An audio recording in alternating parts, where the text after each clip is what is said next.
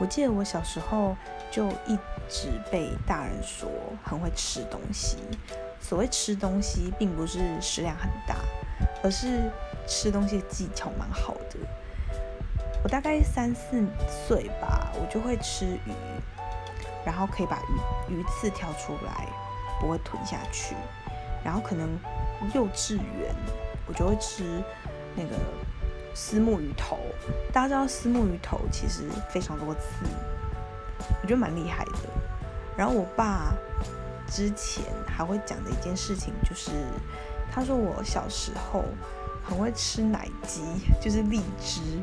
他说我小时候吃荔枝的速度很快，他们都会先把荔枝的皮剥好，然后放在碗里面让我们吃，那我就吃第一名。这有什么好炫耀的？